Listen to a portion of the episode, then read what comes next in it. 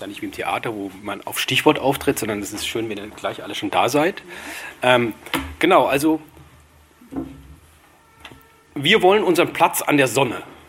Das Interessante ist, der Platz an der Sonne habe ich eigentlich immer äh, mit, mit einer Fernsehlotterie verbunden, aber tatsächlich ist es äh, etwas urkolonialistisches, denn äh, kurz nach der Jahrhundertwende hat nämlich ein deutscher Staatssekretär äh, gesagt, wir wollen ja die anderen nicht in Schatten stellen, aber wir wollen auch unseren Platz an der Sonne und meinte damit, wir wollen auch in Afrika sein. Ganz interessant für mich, wie man so Sachen, die man so ganz un, unbedarft benutzt, den Platz einer Sonne, äh, wie das eigentlich einen ganz anderen Ursprung hat. Und genau das ist auch unser Thema heute, nämlich auch, ähm, was, was haben wir heute noch, äh, welche Spuren des Kolonialismus ähm, äh, sichtbar in der Stadt, aber auch in unseren Köpfen gibt es denn? Das ist eigentlich unser Grundthema und ähm, ich freue mich, ich werde jetzt nach und nach einfach nur die Namen sagen. Ich freue mich, dass aus Heidelberg Diana Griesinger da ist, dann aus Stuttgart äh, Tina Saum, die das hier angeregt hat und ihr stellt euch gleich noch mal ein bisschen weiter vor. Ähm, dann der Michael Alimadi, auch aus Heidelberg und äh, nochmal aus Heidelberg. Also wir haben viele Heidelberger zu Gast. Schön, dass ihr hier runtergekommen seid äh, nach Stuttgart. Dann den Daniel Czubelic noch. Äh, vielleicht sagt ihr, fangen wir hier an, äh, einfach ein paar Sätze, wer ihr seid und was ihr tut. Wir werden es nachher auch noch mal ein bisschen detaillierter erfahren, aber dann wisst ihr, äh, wer hier vor uns sitzt. Steht. Äh, steht. Bevor es aber jetzt losgeht, noch ein paar organisatorische Dinge. Äh, und zwar, wir nehmen das Ganze auch auf als Podcast. Also wenn sich jemand interessiert oder Leute hat, die heute Abend nicht da sein können, dann kann man das als Podcast nochmal sehen. Dann ähm, haben wir da hinten einen Büchertisch, auch sehr spannend für äh, die Afterparty hier. Ähm, es wird ungefähr so ein, ein Viertelstunden plus minus hier gehen, das Gespräch, hängt aber auch von Ihnen ab. Ähm, jedenfalls da auf dem Büchertisch gibt es sehr interessante Bücher. Etwas früher musste Diana Griesinger gehen, weil sie zum Zug muss, aber Sie sind eben aufgerufen, A, sich zu beteiligen. Geben Sie mir einfach ein Zeichen, wenn Sie einen Kommentar haben oder eine Frage. Das bauen wir direkt ein. Und B, natürlich auch danach noch ein bisschen sich mit uns zu unterhalten bei einem Getränk. Äh, genau, das war das Organisatorische, aber jetzt wirklich das Wort an die Gäste und wir fangen äh, bei Ihnen an, Frau Griesinger. Ja, vielen Dank, guten Abend, herzlich willkommen für die Veranstaltung auch von mir. Wir sind in einer kleinen Gruppe extra aus Heidelberg gekommen. Ich will noch mal kurz sagen, wer ich bin und mit wem und warum wir hier sind. Also ich bin wissenschaftliche Mitarbeiterin am Geografischen Institut in der Uni Heidelberg und ich bin Geografin und forsche und frage ganz viel dazu, Welt in unseren Köpfen und was macht es, wie wir über die Welt denken mit der Welt. Also es geht so um Medienbilder, bestimmte Weltbilder, die immer in Massenmedien oder anderen Orten wiederholt werden. Und in einem Forschungsprojekt arbeite ich so zu humanitärer Hilfe und wie deutsche Medien über Katastrophen und die Welt sprechen. Und das hat eigentlich auch ganz viel mit dem zu tun, was wir heute machen. Und insofern passt das super zusammen mit dem Verein Schwarz-Weiß, für den wir heute auch hier aus Heidelberg gekommen sind. Der Verein Schwarz-Weiß ist ein Verein, der in Informationsarbeit mit sich mit Schwarz-Weiß-Denken aller Art beschäftigt. Wir machen Infoarbeit und Veranstaltungen gegen Sexismus, Rassismus und eben Kolonialismus ist ein ganz großer Bereich von uns. Und in den letzten Jahren, seit 2013, haben wir ein ganz großes Projekt gestartet. Das ist der kolonialgeschichtliche Stadtrundgang, den wir in Zusammenarbeit mit dem Ausländermigrationsrat der Stadt Heidelberg machen, von dem wir heute Abend erzählen wollen. Da gibt es auch, wenn Sie nachher noch Innovation mitnehmen wollen, dieses Flugblatt in kleiner Auflage nur, aber wer Sie interessiert, darf das dann gerne mitnehmen. Die anderen Bücher bitte nicht mitnehmen, das sind äh, keine Leihbücher.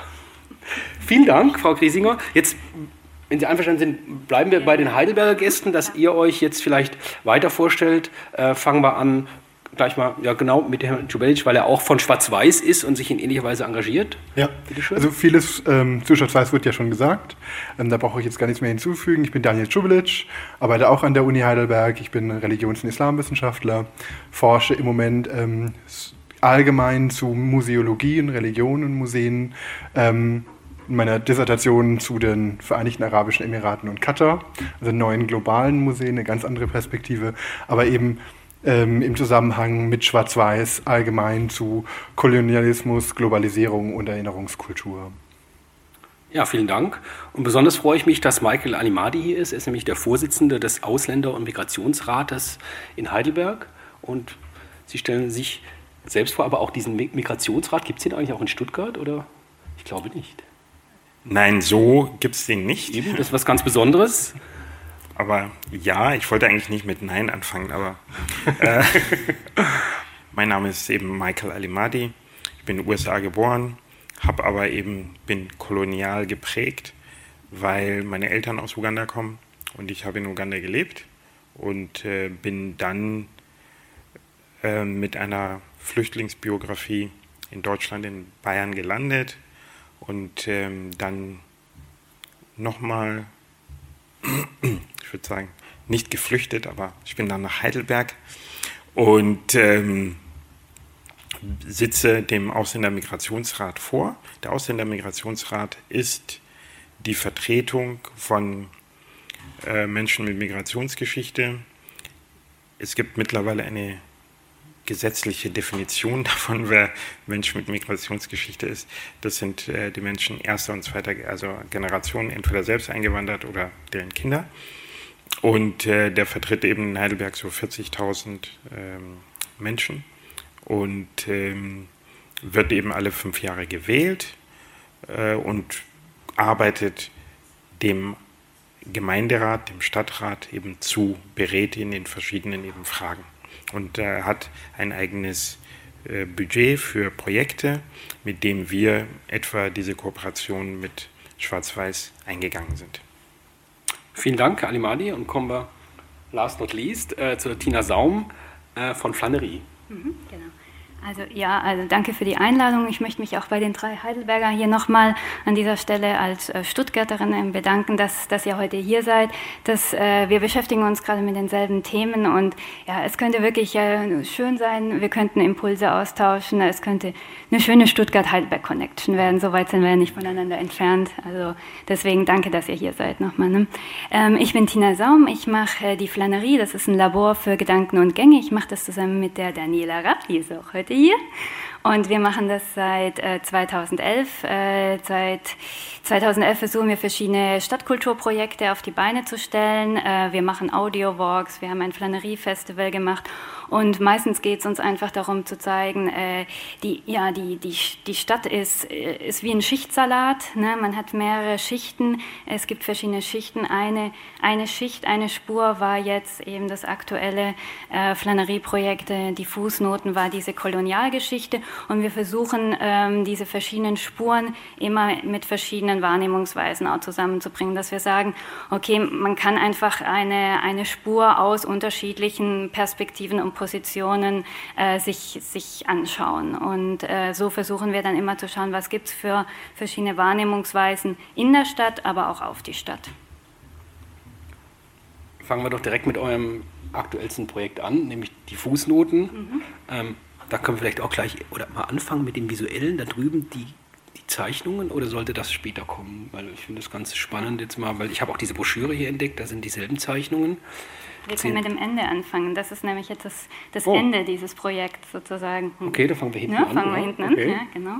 Also das, das Ende eben, es äh, bestand aus drei Etappen. Dieses Projekt nennt sich, wie gesagt, Fußnoten. Da sieht man das auch. Das haben wir dann auch versucht, immer wieder äh, umzusetzen. Auch letztendlich äh, auch nachher, also visuell als auch akustisch haben wir versucht, was heißt denn Fußnoten und ist das Interessante nicht letztendlich in den Fußnoten. Ne? Also dass man sozusagen das, was man als Information bekommt, irgendjemand hat es aus einem gewissen Horizont einfach gesagt. So, und dafür muss man in die Fußnoten schauen. Ne? Und deswegen haben wir es auch Fußnoten genannt, haben das auch immer in den Illustrationen versucht oder in diesem Heft auch umzusetzen. Das Heft ist die letzte Etappe von einem ähm, ja, Projekt, das eben drei ähm, Etappen hatte. Die erste Etappe war ein Austausch zwischen einem Künstler aus Deutschland und einem Künstler aus Kamerun. Die waren beide auf äh, koloniale, auf postkoloniale äh, Spurensuche hier in Stuttgart im Ländle und in Yaoundé, der Hauptstadt von Kamerun. Und äh, die zweite Etappe war dann, die haben mir ganz viel äh, Material gegeben, ganz viele Gedanken und Geschichten. Daraus habe ich ein Hörspiel zusammen gemacht mit dem SWR 2 und äh, ja, mit dem SWR 2 für den SWR 2. Man kann sich also weiterhin auch anhören, wer Interesse hat. Und die dritte Etappe war jetzt eben dieses Heft noch.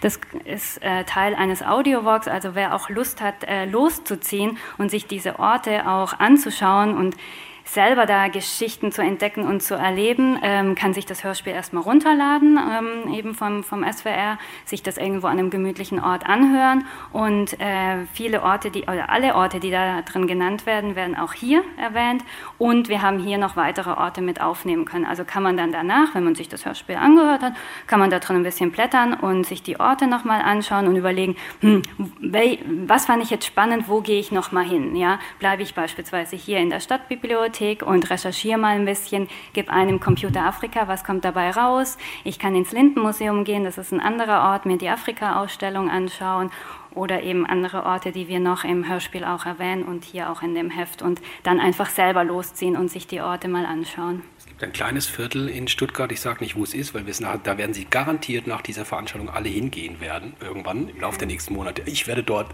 hingehen, mich interessiert es. Das werden wir noch kennenlernen. Mhm. Ähm, Sollen wir vielleicht ein bisschen was zeigen? Mhm, ja, genau, können wir machen. Was, was Visuelles? Mhm. Also wie gesagt, wir haben das in drei Etappen aufgeteilt. Und äh, die erste Etappe war dieser Austausch zwischen dem Künstler aus Deutschland und dem Künstler aus Kamerun. Ähm, der hier mit dem lilanen Hemd und der weißen Hose ist Michael, das ist der Künstler aus Deutschland. Und äh, der mit dem bunten Hemd und der weißen Kette, das ist Snake, der Künstler aus Kamerun. Und die zwei sind eben losgezogen. Ne? Der Michael zuerst hier in, in Stuttgart und hat verschiedene äh, koloniale äh, äh, und postkoloniale Spuren verfolgt, beispielsweise, beispielsweise, beispielsweise hier in der Stadtbibliothek oder hier im Lindenmuseum mit der Sandra Ferratutti in der Afrika-Ausstellung. Das sind jetzt Impressionen von Snake aus ähm, Yaoundé. Sie sind losgezogen, haben geschaut, wo ist Europa, ne? oder in, ähm, hier in Stuttgart, wo ist Afrika. Und hier hat äh, Snake Europa gefunden, an ganz verschiedenen Stellen in ähm, Yaoundé. Schwabach, ein Ort in Bayern. Genau. Dann kam es zum Austausch. Snake ist nach äh, Stuttgart gekommen hier, FC Stuttgart Veterans. Äh, ich glaube, das war in einem Supermarkt im Stuttgarter Westen. Und Michael ist nach Jahrhundert gereist. Genau. So, das war der Austausch. Sie haben mir ganz viel Material gegeben und dann war so die Frage, okay, welche Orte nehmen wir? Es war einmal der Ort hier in Stuttgart, oder beziehungsweise besser gesagt äh, Stuttgart-Obertürkheim, über den werden wir ja nachher noch mehr ähm, reden. Es geht hier um ähm, drei, vier Straßen in diesem äh, Wohngebiet. Die wurden zur Nazi-Zeit, wurden die nach den ehemaligen deutschen Kolonien in Afrika benannt und äh, nach dem Zweiten Weltkrieg 46 schnell wieder alles umbenannt, bis auf eine Straße, das ist die hier auch, dieses kleine Sträßchen da, neben dem neu gebauten Seniorenwohnheim am Weinberg heißt es. Und so wurde dann auch diese Straße genannt. Lange bis 2008. Es wurde lange, lange debattiert. Äh, was macht man? Die hieß lange Leutweinstraße. Und äh, erst 2008 hat man gesagt, okay, man, man benennt es um und jetzt heißt sie eben am, am Weinberg. Dann die anderen Orte, ähm, wir haben auch eine Straße noch in, in Yaoundé, das ist die Mangostraße, das ist von den deutschen Kolonialisten damals gebaut worden, auch entlang dieser Straße, darum heißt sie Mangostraße, stehen Mangobäume auch äh, von deutschen Kolonialisten ähm, gepflanzt worden und ja, heute ne, sind die, sind die groß, groß und alte Mangobäume stehen da. Und äh, dann haben wir einen, haben wir das Ambiente Afrika hier noch als Ort äh, genommen und ähm, eine Entsprechung für Yaoundé war die, ähm, das Casino, das ist diese französische Supermarktkette, die haben wir hier auch gesehen. Und da ging es darum, letztendlich äh, Afrika- und Europabilder mit den eigenen äh, Bildern hier oben äh, zu verknüpfen, die, die wir alle haben. Also ich habe mit Michael darüber gesprochen, was ist denn Afrika für dich? Und letztendlich konnte man viel, was er mir erzählt hat, mit was für Afrika-Bilder er groß geworden ist, konnten wir gut mit Ambiente Afrika verbinden. Also so letztendlich die Wahrnehmung, ich glaube auch letztendlich klar, wir werden, äh, wir werden älter und man, äh, man, man, man, ist kritischer mit der Welt und sowas, aber trotz allem sind wir mit bestimmten Afrika-Bilder groß geworden und ich meine zu behaupten einfach, mich eingeschlossen, dass es als Subtext immer mal wieder mehr oder weniger unter unserer heutigen Wahrnehmung auch liegt. Und die gleiche Frage war für Snake und er meinte, das ist für mich Europa. Ne? Das, das habe ich tagtäglich in, in verschiedenen Teilen, treffe ich das auf, der, auf verschiedenen Straßen in Yaoundé und eben Casino ist, das ist Europa für mich, so stelle ich mir Europa vor, ne, sozusagen. Und dann hatten wir noch die Frage uns gestellt, äh, ja, wie, wie, prägt das alles, diese ganze Kolonialgeschichte heute uns, unsere Identität und äh, wie stark macht auch Tradition äh, oder beeinflusst Tradition auch unsere Identität. Wir sind hier in Stuttgart dann im Lindenmuseum äh, gelandet. Michael ist da durchgelaufen. Ja, Masken, hat versucht, irgendwelche Verbindungen damit aufzumachen. Snake ist da durchgelaufen, hat gesagt, das ist wie bei, bei Familie zu Hause, bei Freunden, da hängen die auch. Ja? Wir benutzen diese Masken, machen Tänze damit, äh, feiern sozusagen. Also eine ganz andere, ganz andere Verbindung damit und letztendlich auch sehr absurd auf eine gewisse Weise, weil man denkt so, seine Tradition ist hier in Europa, in, in Stuttgart, wo er letztendlich noch nie war. Also er findet hier was Vertrautes in sehr, sehr fremder Umgebung. Und äh, das weitergesponnen, äh, wir haben mehr darüber gesprochen, fand ich letztendlich, wir haben es im Hörspiel auch mit aufgenommen, für mich die krasseste Sache und die intimste Sache auch ist letztendlich sein Vor- und Nachname. Er heißt, Snake heißt eigentlich äh, Sobe Raul Tejica. Tejica ist der Familienname. Er gehört zur Ethnie Bamileke, die sind im Westen Kameruns, und Sobel und Raoul sind europäische Männernamen. Also dieses, dieses die Kolonialgeschichte hat er sozusagen, also intimer geht es nicht wie im Vor- und Nachnamen, finde ich. Ja, so. Und ähm, das war uns noch wichtig, äh, diese Frage zu stellen, wie stark das die Identität heute äh, beeinflusst. Und die andere Frage war noch, für uns, ja, wie ist das Verhältnis heute zwischen uns eigentlich? Und da sind wir in Yaoundé, äh, sind wir im Otni gelandet und äh, Otni ist der Ort, äh, da saß Michael mit denen zusammen. Ähm, ja, hier genau. Das ist eine Theater-Tanzstätte, da haben wir ihn untergebracht. Und äh, Snake trainiert da auch, die zeigen da Theater, oft interkulturell, interkulturelle äh, Theatertanzprojekte. Ne? Sachen aus Europa werden geholt und man versucht sie zusammen umzusetzen.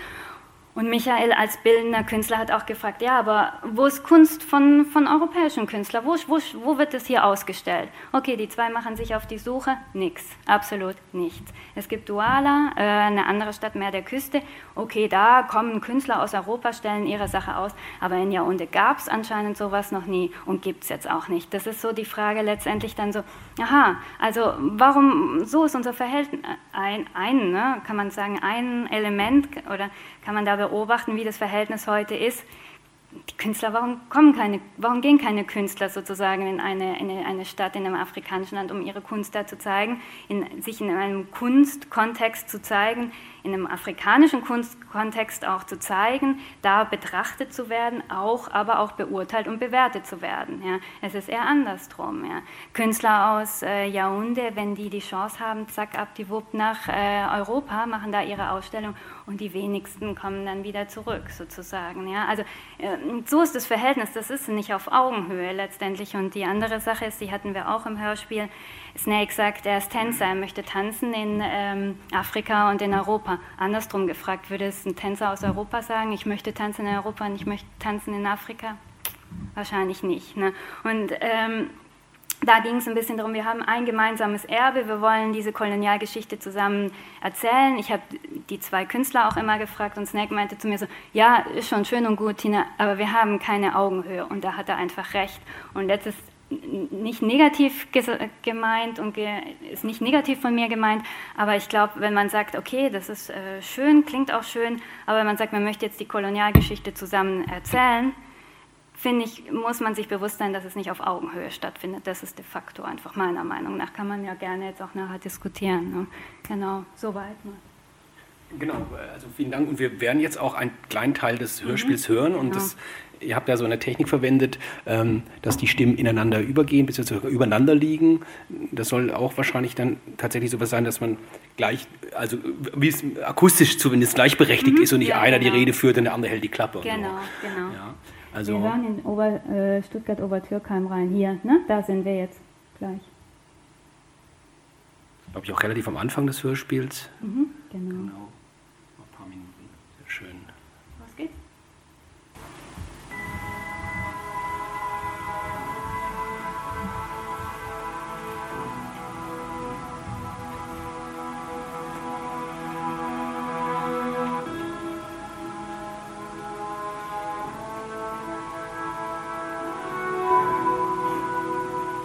Stuttgart-Obertürkheim. Stuttgart-Obertürkheim, ein Wohngebiet. Stadtkarten aus unterschiedlichen Stadtkarten Zeiten. aus Und ich unterschiedlichen Zeiten. Und ich vergleiche. Kamerunstraße ist Ebnisee-Straße. Togo-Straße ist im Dinkelacker. Ebnisee-Straße war Kamerunstraße. Im Dinkelacker war Togo-Straße. Mirabellenstraße war Deutsch-Südwestafrika-Straße. Deutsch-Südwestafrika-Straße ist Mirabellenstraße. Aprikosenstraße war Deutsch-Ostafrika-Straße. Deutsch-Ostafrika-Straße ist Aprikosenstraße. Häuser entlang der Straßen, alle in gleichen Abständen zueinander, alle mit der Vorderseite zur Straße. In jeder Straße die gleiche Ordnung. Auf der linken Seite, auf der rechten Seite. Abgeschiedenheit. Und die Welt drumherum scheint mir sehr, sehr weit weg zu sein. Vom Neckar und den Weinbergen eingerahmt bildeten die vier Straßen zusammen das ehemalige deutsche Kolonialreich in Afrika und erzählten von Fantasien und Phantasmen, von Weltmachtsträumen Deutschlands, die nach dem Ersten Weltkrieg den Boden unter den Füßen verloren hatten. Deutschland musste seinen Platz an der Sonne räumen. Im Vorfeld der Vertragsunterzeichnungen in Versailles hatte eine große Mehrheit im Reichstag gegen den Verlust der Kolonien gestimmt. Aber es half nichts. Man musste sie hergeben. Irgendwo dort, sehr, sehr weit weg, musste man sie hergeben. Doch hier bewahrte man sie sich, schrieb sie fest in die Gegenwart, in das Gedächtnis und ließ sie wieder auferstehen. Kamerunstraße, Togo-Straße, Deutsch-Südwest, Deutsch-Ostafrika-Straße. Vögel zwitschern. Menschen spazieren durch die Straßen Hand in Hand oder mit Hundeleine in der Hand und Hund an der Seite. Überall Blumen und Bäume. Vor den Häusern, zwischen den Häusern, hinter den Häusern. Ich fühle mich wie in einem anderen Universum. Dem Universum der gelben, orange-roten und violetten Blumen, der rund geschnittenen Bäume mit grünen und braunen Blättern und den dunkelgrünen Tannen. Blumen, Bäume, Blumen, Bäume, Bäume. Von 1937 bis 1946 konnte dieses imaginierte deutsche Kolonialreich als Propagandamittel der Nazis für eine erneute Kolonialpolitik bestehen. Danach wurden die Straßen umbenannt. Das deutsche Kolonialreich in Stuttgart-Obertürkheim verschwand. Bis auf eine Vergangenheitsspur, bis auf die Leutweinstraße, benannt nach einem Gouverneur in Deutsch-Südwestafrika. 2008 wurde dann nach langer Debatte der Name der Straße geändert.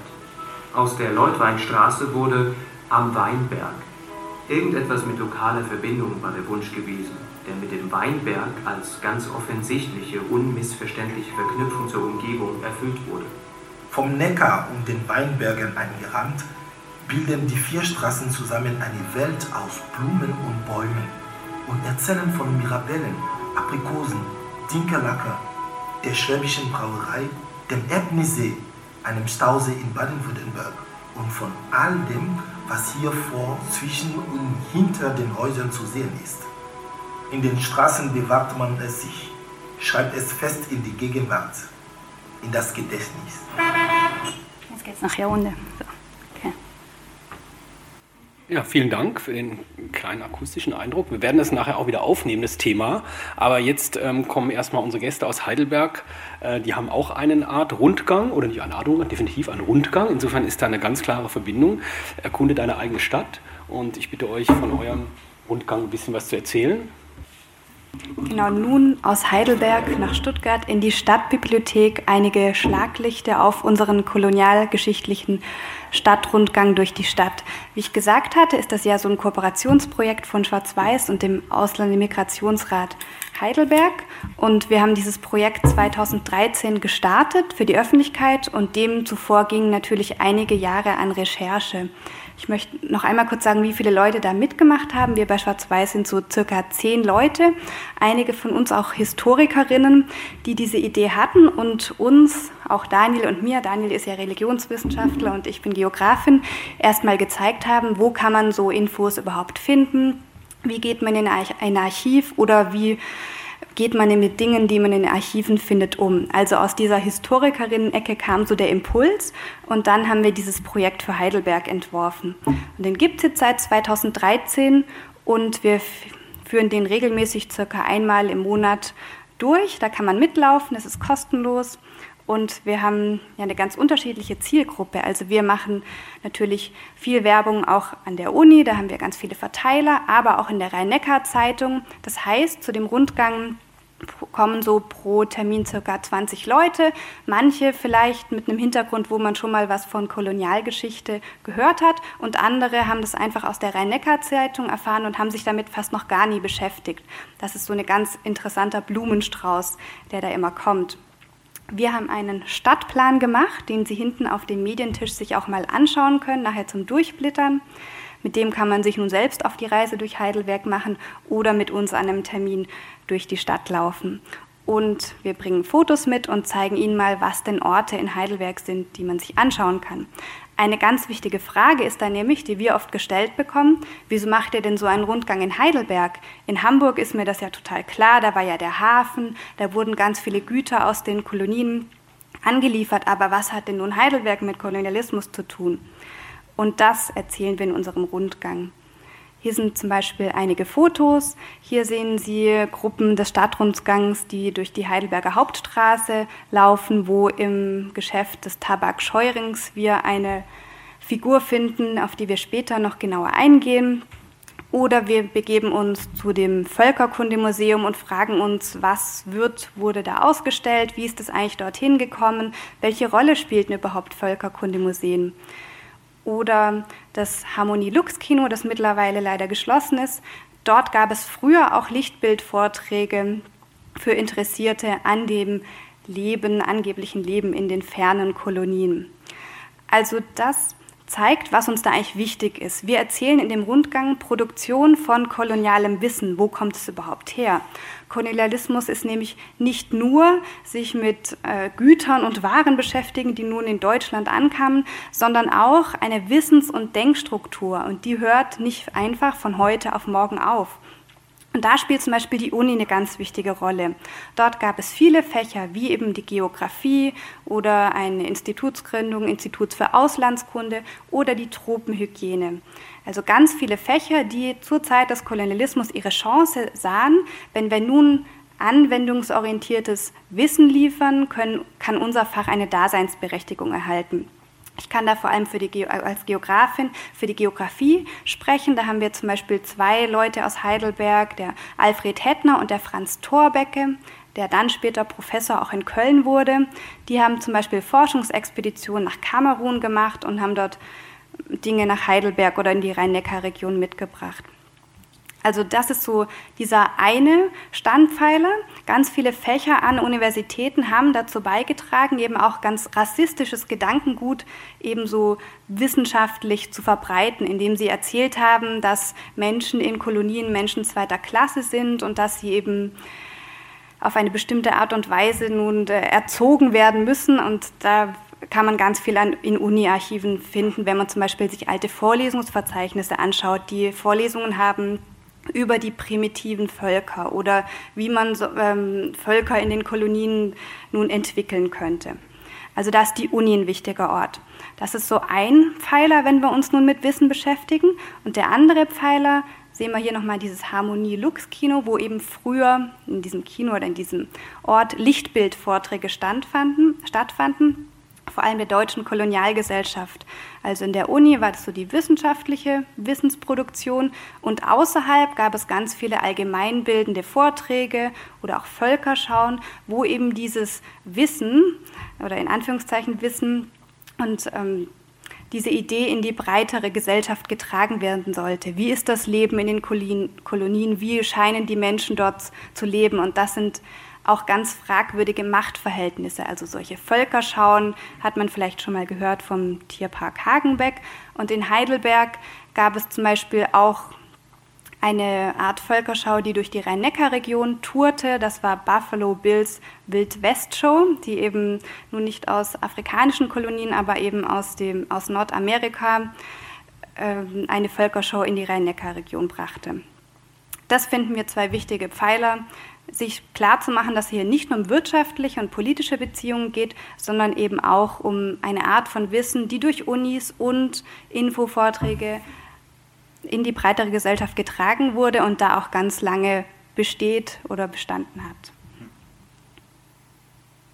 Ja, aber gleichzeitig wollen wir ähm, die Geschichte des Kolonialismus auch in, in dem Sinn komplexer erzählen, dass wir uns nicht nur anschauen, ähm, was haben europäische Akteure gemacht, wie haben sich europäische Akteure und Akteurinnen ähm, die Welt imaginiert, ähm, sich Kolonien angeeignet, also sowohl ökonomisch angeeignet als auch ähm, ähm, durch, durch ja, Produktion von kolonialem Wissen angeeignet, sondern was sind Gegenbewegungen. Ähm, und dazu haben wir uns Gaststudierende an der Universität Heidelberg angeschaut. Also angeschaut, wer kam denn schon im 19. Jahrhundert als Studierender nach Heidelberg ähm, und wie haben Sie Heidelberg wahrgenommen? Also was ist der Gegenblick auf Heidelberg?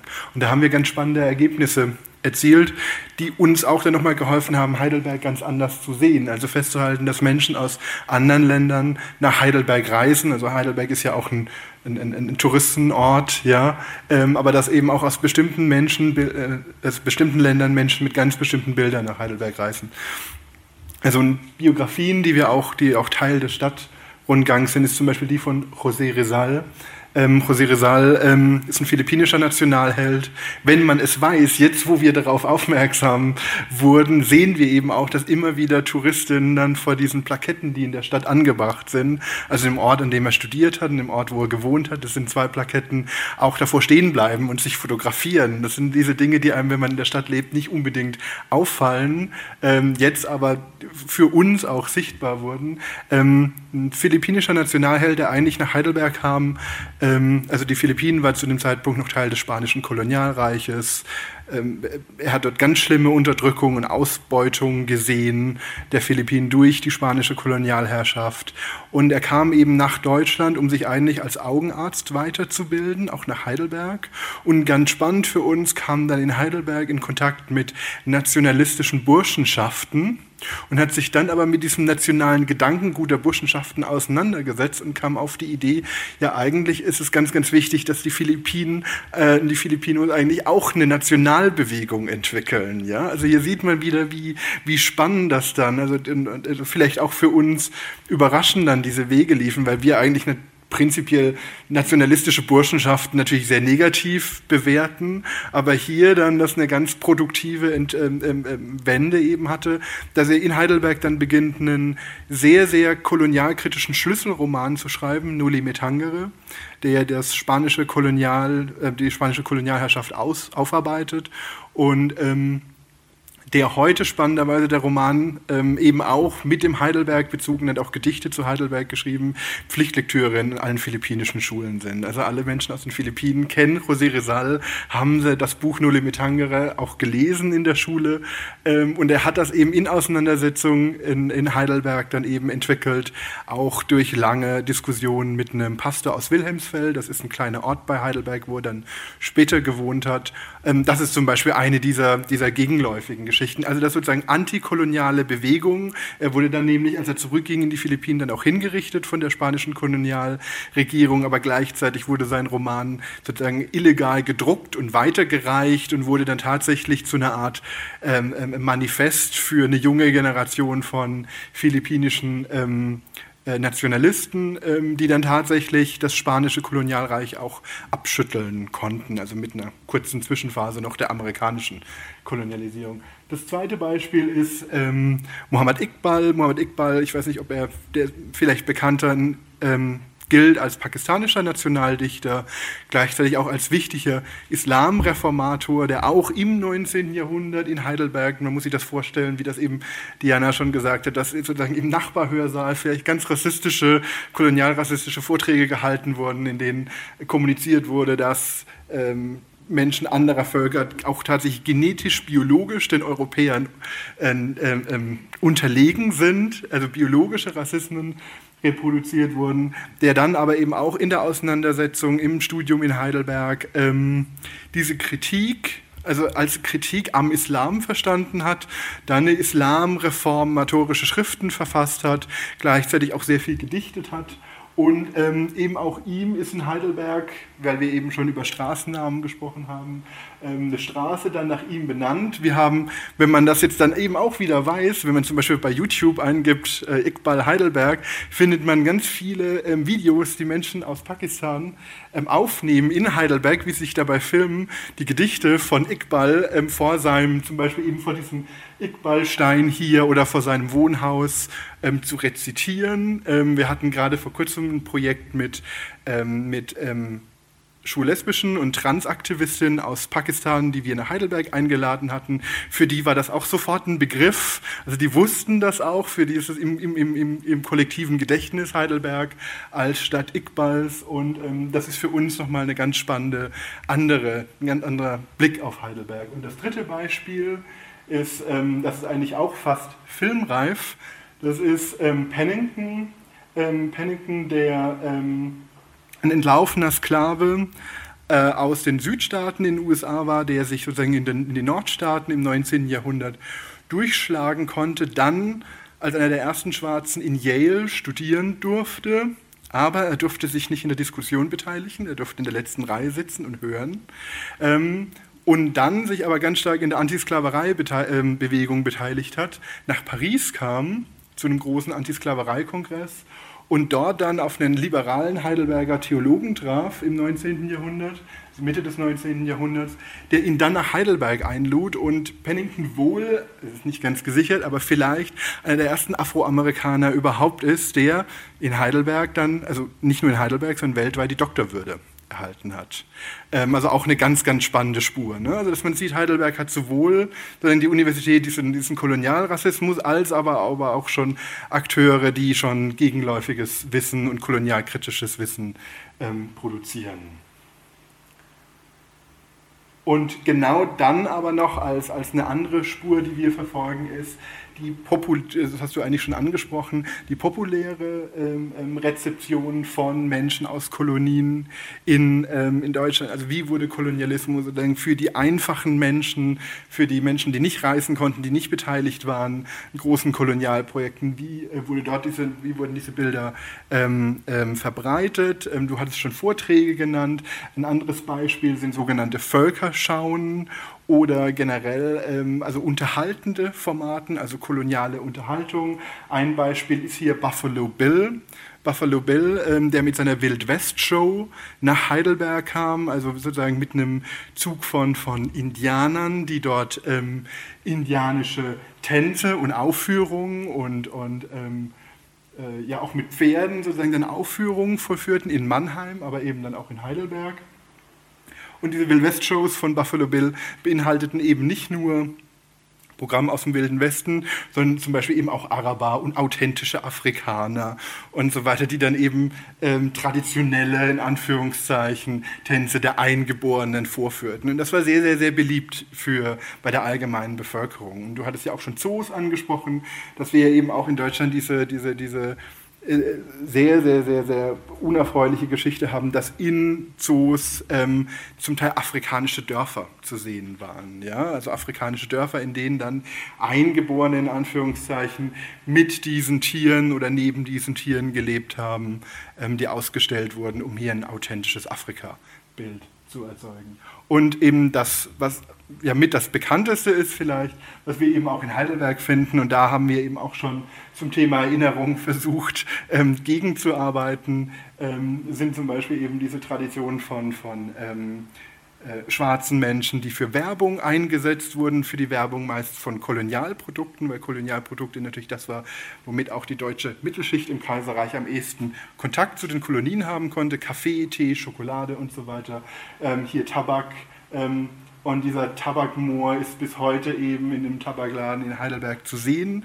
Leider nicht mit einer Tafel, wie wir es gerne hätten. Also, dass wir zumindest eigentlich gerne eine Tafel dort hätten, die ihn kontextualisiert, die für die Menschen, die vorbeilaufen, weil das ist in der Fußgängerzone, also die Heidelberger Fußgängerzone ist ja eine der meistbesuchtesten in Deutschland. Ähm, Menschen, tausende Menschen laufen dort dran vorbei ähm, und leider wird das nicht kritisch aufgearbeitet. Also wir haben versucht, mit dem Geschäft hier ein Gespräch zu führen, aber das war bisher nicht von Erfolg gekrönt. Spannenderweise unter dem Deckmantel des Kulturerbes äh, wurde uns gesagt, dass das hier so Erbe der Stadt und Erbe dieses Geschäfts ist. Und insofern dieser liebevoll Irrmoor, dass wir ähm, doch bitte nicht mit einer Tafel hier ähm, eine, eine, eine, kritische, ungute Stimmung ähm, hineinbringen. Ja, also das ist leider noch sichtbar bis jetzt. Und hier schlagen wir nur den Bogen zum letzten Beispiel, das wir aus Heidelberg mitgebracht haben. Das ist ein Kolonialgedenkstein, der steht in den Wäldern über der Südstadt in Heidelberg. Der steht da jetzt, heute. Und da steht zum Gedenken an die 40-jährige Kolonialgeschichte des Deutschen Reiches, aufgebaut 1924. Jetzt hatte Deutschland offiziell Kolonien von 1884 bis 1916. Wenn man nachrechnet, sind es nur 35 Jahre und nicht 40, wie hier steht. Und außerdem ist 1924 auch ein Zeitpunkt, zu dem Deutschland keine Kolonien mehr hat. Und das zeigt eben, dass auch nach diesem formalen Ende des Kolonialismus gab es eben auch kolonialrevisionistische Bewegungen, Rückforderungspolitik das ist, wenn wir jetzt nun von den 20ern, 30ern sprechen. Und was wir daraus für den ganzen Rundgang mitnehmen möchten, ist eigentlich, dass Kolonialismus nun kein historisches Event ist, das 1919 aufhört, für den Fall von Deutschland und auch für andere Beispiele, sondern dass es eben ganz viele Macht- und Wissensstrukturen gibt, die ganz lange fortleben und bis heute auch noch zu finden sind. Und damit sagen wir mal Danke für die Einführung, die wir aus Heidelberg vorstellen konnten.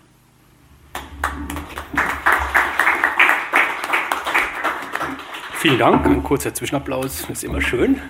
Ähm, da hat sich ja wohl einer verrechnet, im Überschwang äh, dessen, dass wir so ein tolles Kolonialreich hatten, ähm, hat er gleich mal ein paar Jahre dazugeschlagen.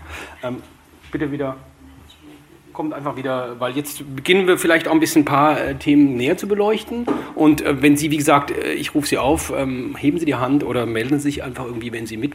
Genau, da ist schon die erste Meldung, nehmen wir direkt auf.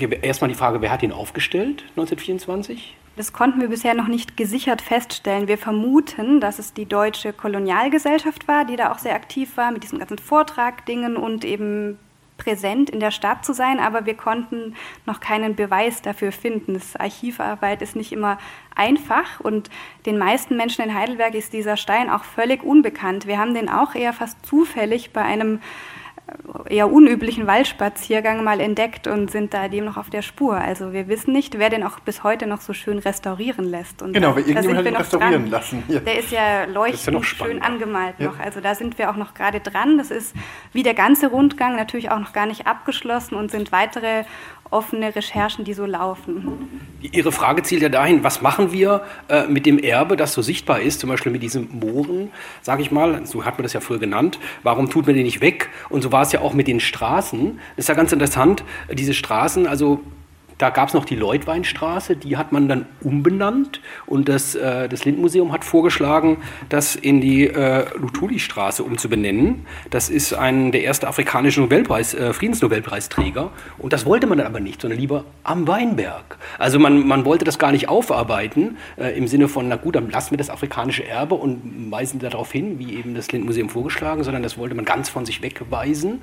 Äh, und die andere Möglichkeit wäre gewesen, zum Beispiel es gab auch eine Windhoekstraße in Namibia, wir, warum lässt man nicht die Windhugstraße? Es gibt ja auch eine Frankfurter Straße und eine Mainzer Straße. Warum nicht eine Windhugstraße mit dem kleinen Schild drunter, so wie ihr es wahrscheinlich vorschlagt, dass Windhug mal äh, Teil einer deutschen Kolonie war und dass wir diese Zeit eben hinter uns gelassen haben. Also das, die Frage zielt dahin, wie geht man damit um? Gibt es um diesen Stein eine Diskussion? im Gemeinderat oder habt ihr was anstoßen können, dass man überlegt, dass man vielleicht ein Schild anbringt? Man muss ihn ja nicht entfernen. Oder gibt es vielleicht Leute, die ihn entfernen wollen? Ähm, also ich weiß jetzt tatsächlich von einer Entfernung, weiß ich nichts. Aber da kannst du vielleicht äh, mehr dazu sagen, ob es in der Stadt eine Diskussion gibt. Tatsächlich würde ich sagen, dass wir von Schwarz-Weiß überhaupt so mit dem Ausländer-Migrationsrat vielleicht die ersten waren, die begonnen haben, jetzt vor zwei, drei Jahren in Deutsch, äh, nicht in Heidelberg, also in Heidelberg, diese, diese Debatte zu starten, um ähm, ähm, diese, diese Dinge. Ähm, der Kolonialstein, dadurch, dass er im Wald ist, ist er jetzt nicht so präsent. Ja, also wir haben ihn auf unserer Stadtkarte, wenn, wenn, wenn Sie später schauen wollen, aber er ist jetzt, also für uns war es jetzt tatsächlich zum Beispiel dieser Moor dringender, weil er tatsächlich in der Fußgängerzone ist und viel, viel, viel sichtbarer. Ähm, Äh, insofern ähm, haben wir wahrscheinlich das mit als, als erste, das überhaupt wieder thematisiert, dass es diesen, diesen Stein gibt. Ja? Also es gibt wohl Menschen, die ihn pflegen, aber wir wissen nicht genau, wer das, wer das macht. Herr Alimadi, gab es eine Diskussion um diesen Stein oder wird es vielleicht eine geben? Oder diskutiert man überhaupt äh, im Gemeinderat äh, über solche Dinge in Heidelberg? Also solche Dinge sind eigentlich aus der Perspektive Heidelbergs eher unangenehm und ich glaube, das geht vielen Städten so, wenn sie, wenn ich ähm, das höre, was Sie eben vorhin gesagt haben mit äh, am Weinberg, ähm, denn man stellt sich nicht so gerne eben der kolonialen Vergangenheit und Heidelberg ist nun mal eines, wenn nicht überhaupt, die schönste Stadt äh, Deutschlands. Und insofern äh, täte es weh, äh, wenn man äh, solche Sachen ähm, schlagzeilenträchtig thematisieren würde. Ähm, aber die Diskussion wird es geben, denn wir werden sie einbringen äh, als Ausländermigrationsrat. Äh, Im Moment kämpfen wir noch darum, dass ähm, in Heidelberg das sogenannte Partizipations- und Integrationsgesetz von Baden-Württemberg umgesetzt wird. Das da heißt, dass Integrationsräte auch direkt Anträge in den Stadtrat oder Gemeinderat einbringen können. Ähm, da sind wir jetzt in Diskussion. Wenn wir das geschafft haben, werden wir eben auch dieses Thema auf die Tagesordnung setzen wollen. Mhm. Vielleicht fragen wir auch mal so, weil ich habe, als ich mich mit der Thematik beschäftigt habe und auch Gespräche geführt habe, gemerkt, wie oft man doch auch auf diese Spuren trifft. Erstaunlich oft. Und es würde mich mal interessieren, ob ihr vielleicht auch so was Persönliches habt, wo ihr sagt, oh, da ist mir vor kurzem das und das aufgefallen, weil ihr habt ja einen sehr viel sensibilisierteren Blick als zum Beispiel ich. Gibt es irgendwas, was so aus dem persönlichen Empfinden, so, ah, guck mal, das kommt von dieser Zeit und das, fangen wir mal an, Frau Kriesinger? Gibt was, was Ihnen da einfällt? Da würden mir als Geografen jetzt mal Karten einfallen. Wenn Sie jetzt alle mal an eine typische Karte denken, wie Sie die jetzt aus der Tagesschau oder aus den Medien kennen, wo es einfach darum geht, mal so ein Land zu lokalisieren. Wie sieht denn die eigentlich aus? Wer ist da eigentlich im Norden und wer ist eigentlich in, Mitte, in der Mitte dieser Karte? Also wenn wir uns mal eine ganz typische Karte anschauen, dann ist es eine genordete Karte, wo eben die Nordhemisphäre erstmal sehr präsent ist und die ist meistens eben sehr eurozentrisch, also Europa ist im Mittelpunkt. Und woher kommt es eigentlich, dass zum Beispiel Europa im Mittelpunkt ist oder dass der Nullmeridian durch London geht? Ist es eine natürliche Gegebenheit? Nee, ist es nicht. Das ist nämlich so ein Ergebnis von machtvollen Aushandlungen dessen, wer sagen kann, wir sind der Mittelpunkt, wir machen so eine Karte. Und das ist ein interessantes Beispiel, das wir eigentlich täglich so ganz normal hinnehmen. So sehen alle Karten aus und eigentlich stellen die eben Europa in den Mittelpunkt. Und wenn man nun mal mit so einer kolonialen Machtperspektive sich das anschaut, kann man dann auch schauen, wer stellt sich hier in den Mittelpunkt, was sagt das über die anderen. Also, und weil wir da auch tatsächlich vorher darüber geredet haben und ich gesagt habe, aha, es gibt doch nur diese eine Karte, habe ich ein bisschen recherchiert, weil das fand ich nun doch spannend. Ähm, wie kommen wir hier wieder raus? So. Ähm, und zwar, die normale Karte kennen Sie ja alle, die ist uns ja alle ein Begriff. Und jetzt gucken wir uns zum Beispiel mal ganz kurz ähm, diese Karte an, weil so eine Karte haben die Chinesen. Das ist für die die normale Karte. Und als ich das gesehen habe, äh, warte mal, genau, da ist mir erst klar geworden, wie sehr tatsächlich wir so eurozentristisch aus einer bestimmten geschichtlichen Tradition heraus unsere Karte sehen. Da ist nämlich mittendrin ganz groß China und komischerweise Amerika rechts. Man denkt erst, was haben die für eine quere Karte? Und oben Europa, das kleine Fitzelchen da oben, äh, der Flickenteppich, das ist dann, das sind wir dann. Also man ein bisschen marginalisiert irgendwie. Also kein Wunder, dass die Chinesen äh, denken, die können uns hier aufkaufen, weil für sie sind wir nur so ein kleines Reststückchen. Ne? Und dann äh, habe ich aber weiter noch Folgendes äh, gesehen, und zwar, ähm, kennt man ja auch, und zwar äh, unsere heutige Landkarte sieht so aus wie dieses schwarze, das ist so eine Mercator-Projektion, wo man relativ, äh, ähm, die ist sehr beliebt, das ist eigentlich die einzige Karte, die ich so kenne.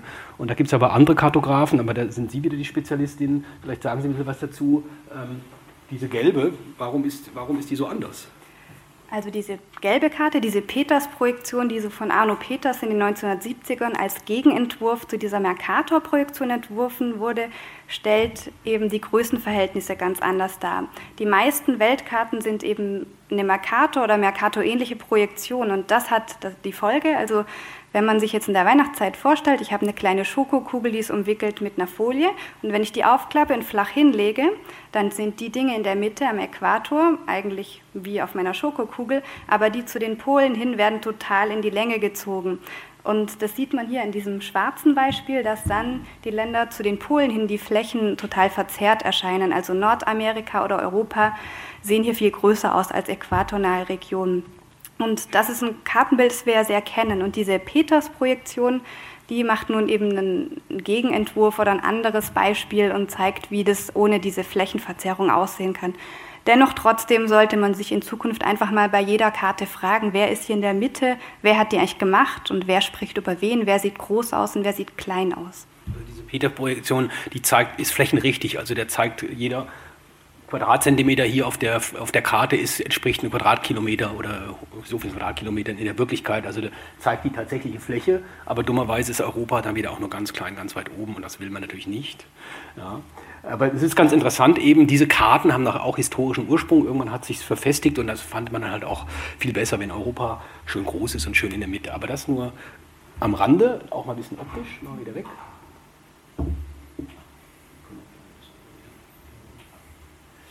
Ähm, ja, ganz spannend.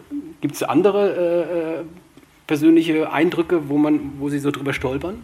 Fangen wir mal, machen wir mit Ihnen weiter. Also wir haben ja im Vorgespräch da, darüber gesprochen. Also mir ist äh, nur was eingefallen äh, aus dem Familienkreis, weil es vor ein paar Monaten erst äh, war. Und also wenn ich halt, äh, wir haben darüber gesprochen, okay, wer, wie, wie durch, oder wodurch hat sich unser Afrika-Bild zusammengesetzt? Das ist halt ganz typisch Kinderlieder, Kinderbücher, Kinderfilme. Äh, ich bin ein Kind der 80er Jahre. Mittlerweile sind wir im 21. Jahrhundert. Die Welt hat sich weitergedreht, denkt man. Ne? Ähm, und dann habe ich äh, mit meiner Schwester telefoniert. Die hat eine kleine Tochter, ist zwei Jahre alt. Die geht in den Kindergarten. Die haben ein Fest gefeiert und hatten Motto Kinder. Äh, Afrika hatten sie als, als Thema im, im Kindergarten, so ein Fest im Kindergarten. Und sie hat Fotos über WhatsApp geschickt und es war wie wir, als wir in den 80ern, ja. Also da waren die kleinen süßen Kinder verkleidet als Elefanten, Giraffen und äh, Krokodile. Und ich war gerade mitten in diesem Kolonialprojekt und dachte, oh weia, und das ist das 21. Jahrhundert. Also es gibt Bilder, die werden immer wieder reproduziert, reproduziert, reproduziert, ja. Und so und warum auch immer, ne. Und so. Was ich ganz kurz aber noch mhm. zur ähm, Albert ähm, zu Albert Lutuli sagen möchte, ist, es wurde ja diskutiert, dass man dieses kleine Sträßchen da äh, so nennt. Mhm. Und eine Aussage, die ich nachgelesen habe, war, dass man gesagt hat, äh, es ist eben Friedensnobelpreisträger und das ist nur so ein kleines Sträßchen, das wäre dem unwürdig. Ne? Es heißt aber was hier in äh, Stuttgart, Albert Lutuli, und das ist ein, ähm, ja, eine Art Kreisverkehr in Cannstatt. Das ist natürlich jetzt halt die Frage, auch unser Thema heute, genau, wie, wie gehen wir mit Geschichte um, wie zeigen wir Geschichte, also warum geht das kleine Sträßchen nicht, aber dieser Kreisverkehr, also da passt es jetzt plötzlich oder was? Ja. Hm. Ja. Mhm. Äh, mir fällt ein, wenn es von Kindern die Rede ist, dass es ja auch, ähm, dass es ja auch, dass auch Bücher, Literatur umgeschrieben wird. Also ich weiß nicht, ob das in, in Baby Langstrumpf ist, wo es nicht mehr von Negern die Rede sein darf. Da frage ich mich natürlich, äh, ist das der richtige Umgang, wenn man literarische Werke umschreibt? Kann man nicht da vorne vielleicht eine Bemerkung dazu machen oder danach? Äh, wie, wie sehen Sie das? Soll ich das Wort Neger streichen in Literatur oder ist es vielleicht sinnvoll, es zu lassen und eine kritische Anmerkung dazu zu machen? Ich gebe es mal direkt an Sie ja. weiter, weil, weil ähm, Sie haben ja eine Vergangenheit aus beiden Richtungen und können es vielleicht besser beurteilen als ich oder wir. Also zunächst einmal, meine persönliche Erfahrung ist, dass die wenigsten und ähm, Kinder und Jugendliche schon mal gar nicht ähm, die kritischen Anmerkungen am Anfang eines Buches lesen. ähm, zum anderen. Fußnoten vielleicht. vielleicht. Zum anderen muss man natürlich, ähm, natürlich die Prioritäten setzen. Sind die Prioritäten ähm, des sozusagen literarischen Werkes ähm, höherrangig zu dem der Menschen, die heute leben und unter sozusagen den Bildern, die unterschwellig Rassismus und ähm, andere Botschaften der Unterordnung äh, produzieren. Äh, was ist sozusagen äh, die Priorität, die man ansetzt? Ähm, und das kann natürlich, ähm, ich kenne auch Literatur, die sich, weil sie mittlerweile so unleserlich geworden ist, die sozusagen in etwas neusprachlicherem Texten auch sind. Und da hat man natürlich zwar auch diskutiert, aber es ging darum, eben einfach auch die Rezept Rezeptionsfähigkeit der Literatur eben zu machen. Und in diesem Kontext kann man es natürlich auch sehen. Mhm, mh.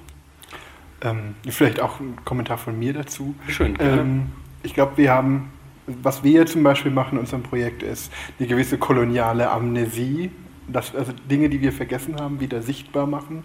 Und ich meine, es ist ganz spannend, an was man hier auch festhält. Mhm. Ja, also ähm, wenn man zum Beispiel schaut, dass wir ganz bestimmte kulturelle Produktionen aus dem 19. und 20. Jahrhundert ähm, heute nicht mehr vervielfältigt werden, aus gutem Grund, einfach weil sie sehr, sehr antisemitisch waren. Und ich habe auch eine Zeit lang in einer Bibliothek gearbeitet, also dort gab es auch ähm, Kinder- und Jugendbücher, die ein Bild vermittelt haben, dass wir heute so einfach nicht mehr auf die jungen Menschen los lassen wollen. Weil wir sagen, das haben auch zum Teil noch unsere Großeltern gelesen oder unsere Urgroßeltern, aber wir haben uns dann aktiv dafür entschieden, dass es vielleicht keine gute Idee mehr ist, ähm, diese Bilder, ähm, auch wenn man das vielleicht selbst als Kind ganz schön fand, ähm, jetzt diese Dinge dann unbedingt an die eigenen Kinder wieder weiterzugeben. Also, wir, wir also in jeder Generation ähm, treffen wir eine aktive Entscheidung, was erinnern wir, was erinnern wir nicht mehr, beziehungsweise wie erinnern wir es. Und ich glaube, ähm, hier einzugreifen, indem man zum Teil, also gerade bei Kinder- und Jugendbüchern, bei Erwachsenenbüchern kann man sich dann vielleicht nochmal unterhalten, wie man das über Kommentarversionen dann, dann, dann vielleicht ähm, ähm, anders gestalten kann. Aber gerade bei Kinder- und Jugendbüchern halte ich es zum Beispiel eben auch für sehr sinnvoll, das eher unsichtbar zu machen, beziehungsweise, ich meine, es werden so viele neue Kinderbücher geschrieben. Also warum hängt man irgendwie, also warum stellt man dann bestimmte Dinge so unter Denkmalschutz? Also nur, weil man seine eigene Kindheit und Jugend romantisiert. Ich meine, wir sind vielleicht ganz froh, dass das unsere Urgroßeltern mit ihrer HJ-Kindheit auch nicht mehr machen. Und die hatten vielleicht auch schöne Lieder gesungen und schöne Büchlein gelesen. Da sind wir ganz froh, dass die uns nicht mehr mit denen aufgezogen haben. Ne? Okay, gut. Also ja, klare Aussagen, beide dieselbe Richtung. Ähm, aber die, die, Frage auch noch euch beide, äh, gibt es irgendwas, was, wo ihr sagt, schaut mal, das ist, kommt uns so normal vor heutzutage? Mal mit diesen Büchern sind wir sensibilisiert, ja. diese Diskussion gab es und mittlerweile äh, weiß man das, aber gibt es andere, äh, ähm, also anderes Sichtbares, wo ihr sagt, Mensch, wenn man da genau drüber nachdenkt, dann hat es ganz klar koloniale Denkstrukturen, sage ich mal. Bitte? Edeka ist jetzt für mich der Klassiker. Aha. Edeka ist eigentlich heute ein Supermarkt, ist aber tatsächlich eine ehemalige, ähm, ein ehemaliger Kolonial, ein Verband von Kolonialwarenladen in Berlin. Also ist tatsächlich aus, ähm, aus Kolonialwarenläden hervorgegangen. Das haben wir eben auch in unseren Recherchen in Heidelberg, das fanden wir ganz spannend, dass wir entdeckt haben, es gab allein in der kleinen Stadt Heidelberg über 40 Kolonialwarenläden. Also das war jetzt keine Nebensache, sondern das waren ganz einflussreich. Genau, da haben wir auch ein Bild zum Beispiel eben aus der Stadt Heidelberg. Schön, ja. Und ganz spannend, ähm, dass eben diese Kolonialwarenläden sehr oft dann in Stadtsupermärkte umgewandelt wurden. Also genau dort ist jetzt eben heute auch ein, ein Edeka dann auch drin. Was spannend wäre ähm, jetzt, wie, wie, sieht, wie sieht Edeka, das ist ja nach wie vor ein Verband von äh, unabhängigen Kaufleuten, wie sehen die das selber? Arbeiten die das auf? Haben die auf ihrer Webseite irgendwo stehen oder ignorieren die das? Das weiß ich jetzt genau gar nicht, wie das aktuell ist. Schätzungsweise haben sie selber Probleme wie alle großen Firmen, die von ihrer NS-Vergangenheit gar nichts wissen wollten ja. und erst auf Druck von Historikern oftmals ja. äh, oder. Ja, wobei die Firmen das zum Teil mit als eheste noch mit aufarbeiten ähm, in so einer, ähm, ähm also da haben wir tatsächlich auch Beispiele von Firmen, die das machen. Ähm, also ihre, ihre Geschichte da so ein bisschen aufarbeiten. Das sind tatsächlich spannenderweise oft auch die Städte, die da eher Probleme machen. Ähm, als unbedingt Unternehmen, ja, weil gerade Unternehmen, die sich global aufstellen, ähm, da zum Teil das auch sichtbarer machen, einfach oh. weil sie sich an, eine globale, an, jetzt an ein globaleres Publikum richten. Ähm, und aber da auch bestimmten vorbeugen wollen. Und dann aber noch eben, also jetzt neben zum Beispiel EDK ist eben das Klassische, was unsere Stadt prägt, sind diese ganzen Afrika-Bilder, also sowohl des Tourismus als auch ähm, der Entwicklungszusammenarbeit.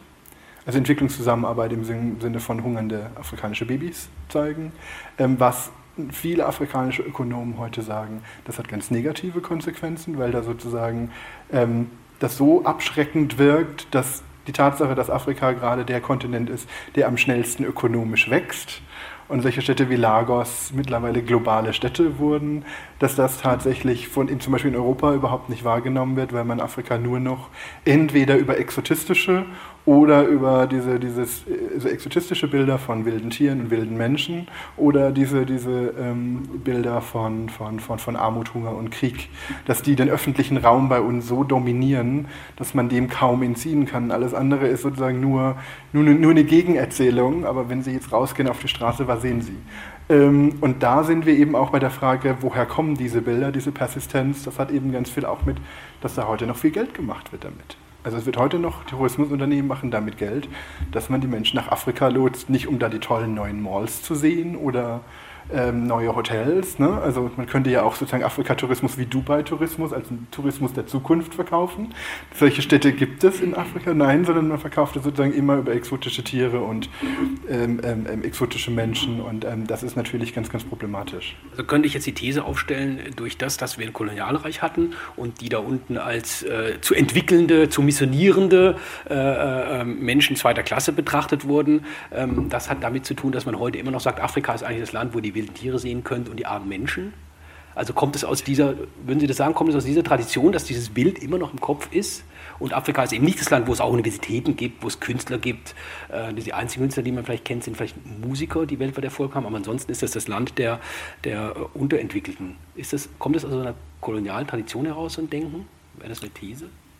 Also ähm, es kommt sicherlich aus einer kolonialen Tradition heraus, die aber nicht sozusagen nur Deutschland betrifft, sondern natürlich ähm, alle, die in diesem Zeitalter sich andere unterwerfen wollten. Und äh, tatsächlich ist für die meisten die Wahrnehmung, Afrika sei zuallererst eben ein Zoo, ja? ein großes Erlebnispark oder Zoo und nicht ähm, tatsächlich ein Kontinent, ähm, in dem Menschen eben leben und sogar mit einem hohen Glücksfaktor sozusagen leben. Es gibt ähm, Untersuchungen, dass ähm, obwohl sozusagen die, der Wohlstand nicht höher, also viel, viel niedriger ist, aber sozusagen der menschliche äh, Wohlstand und die ähm, Zufriedenheit eigentlich höher ist als ähm, hier.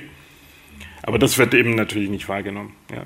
Ich bin ähm, froh darüber, dass ich wenigstens meinen Kindern ähm, mit meinen Kindern sozusagen dorthin gehen kann und sagen, okay, das ist einfach die Normalität, sodass sie eben auch diese Identität haben, dass sie dort genauso ähm, leben, den Alltag verbringen können, wie sie es hier hätten. Und wenn sie hierher zu, zurückkommen, dann werden sie erstmal danach gefragt, welche Tiere sie denn gesehen hätten. Ja? Und dabei waren sie auch Verwandtenbesuch. ja. Ja, und letztendlich gehen sie noch weiter zurück. Ne? Also äh, zu Zeiten des Kolonialismus hat man diese Bilder einfach auch benutzt, um Kolonialismus zu machen. Also da stecken ja richtig handfeste ökonomische und politische Interessen dahinter. Es geht weiter zurück, auch diese Schwarz dieser Schwarz-Weiß-Gegensatz, man ist in der Antike irgendwann. Und deswegen, glaube ich, ist auch sehr, sehr schwer, Antike, damit fing Europa an. Ne? Wie kommt man da raus? Ne? Mhm. Ja. Ähm, Sie haben ja vorhin gesagt, Frau Riesinger, dass es auch Denkstrukturen wäre, aber Denkstrukturen, mit denen man sich vielleicht auch deshalb in Deutschland eigentlich überhaupt nicht beschäftigt, weil es ist immer so unterschwellig da, aber zum Beispiel haben ja die, die äh, in England oder in Großbritannien, da ist ja viel Immigration aus den Ländern gewesen und diese Immigranten, die machen das ja sehr, oder Frankreich, die machen es ja sehr viel sichtbarer und erlebbarer, dass, dass man diese Tradition hat. Bei uns ist diese Tradition ja eigentlich, äh, wird überhaupt nicht aufgearbeitet. Also wenn ich auf der Straße fragen würde, nennen Sie mal die Kolonien, die Deutschen, da würden wahrscheinlich die wenigsten äh, sie aufzählen können. Ich glaube, die Engländer können das sehr viel besser. Wir können das gleich mal anschließen, aber ich nehme die Frage hier aus dem Publikum mal vor wollte da auch da anschließen, weil ja. wenn Sie jetzt sagen, in Frankreich ist das viel offener, ich meine, Frankreich betreibt ja auch ganz krassen kolonialen, also Frankreich hat vor noch nicht allzu langer Zeit einen furchtbaren Krieg mit Nordamerika, äh, mit Nordafrika. Ja, ja. Und äh, tut eigentlich so, als wäre das nicht passiert. Also ich glaube, das ist eher so ein Mechanismus von in Anführungszeichen erfolgreichen Kolonialismus und nicht erfolgreichen Kolonialismus.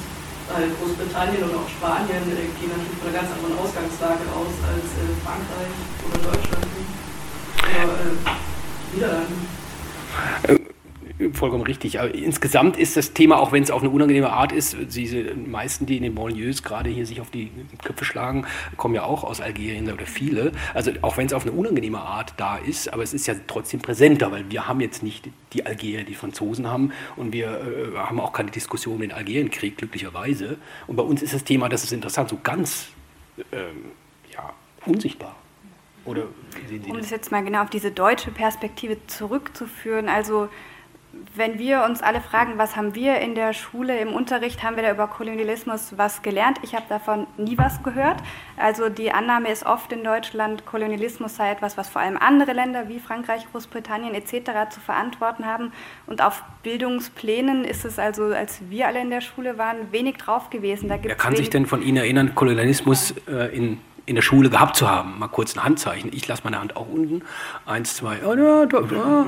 Äh, aber noch nicht mal die Hälfte, aber ein paar Hände gehen hoch. Also vielleicht führen Sie es zu Ende aus und nehmen die Frage. Oder sollen wir direkt die Frage vorziehen? Ich wollte zu der Stelle gerne was sagen. Meine Kinder sind 1979 und 1994 geboren. Und beide haben im Geografieunterricht gelernt, dass Algerien, weil wir gerade das Stichwort hatten, die Kultur aus Frankreich bekommen hat. Also Frankreich hat die Kultur nach Algerien getragen. Sie haben nicht in der Schule gelernt die Unterdrückung der algerischen Bevölkerung. Sie haben nicht gelernt, dass dort eine sehr reiche äh, Kultur von sehr verschiedenen Völkern vorhanden war. Sie haben auch nicht gelernt, dass die französischen Kolonialherren zum Beispiel verboten haben, dass algerische Kinder zur Schule gehen durften das ist heute Bildungsstandard. Heute. Ja. Ich finde es super, diese geschichtliche Auseinandersetzung, das, das ist gut, dass auf die Weise ein Bewusstsein geschaffen wird. Aber es ist erschreckend, äh, was auch in Schulbüchern und in Lehrerköpfen noch verankert ist. Ja, wenn es überhaupt thematisiert wird, dann wird es eben nicht besonders kritisch thematisiert und auch nicht in Bezug zu heute, wäre jetzt mein Eindruck. Kann man so eine These aufstellen? Also jetzt lehre ich aktuell nicht an der Schule, aber ich weiß, dass wir das wenig hatten und in, in Geografie gab es vor ein paar Jahren mal so ein Beispiel von Schulbüchern aus Bayern. Da ging es jetzt nicht um Kolonialismus, aber es ging, gab da so eine Übung, ordne diese Gesichter den Kontinenten zu.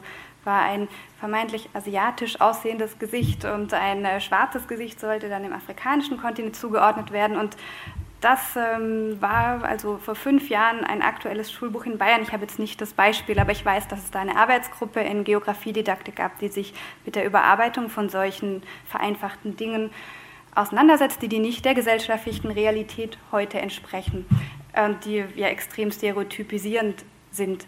Was ich gerade noch den Bogen zurückschlagen wollte, Sie haben einen interessanten Punkt angesprochen. Wer schreibt Geschichte? Was zählt als Geschichte? Wer erzählt denn die Geschichte? Die wird von Sie gern, Sie gern, männlich meistens geschrieben. Und wenn man sich jetzt nun überlegt, möchte man so ein Projekt in Stuttgart auch noch größer aufziehen und so einen Stadtrundgang machen oder so Kolonialgeschichte recherchieren und man in die Archive geht, muss man sich auch fragen, was ist in den Archiven überhaupt? Wer archiviert? Sind vor allem staatliche Institutionen. Also findet man dann eben Dinge, die staatliche Seite damals für archivierenswert gehalten hat.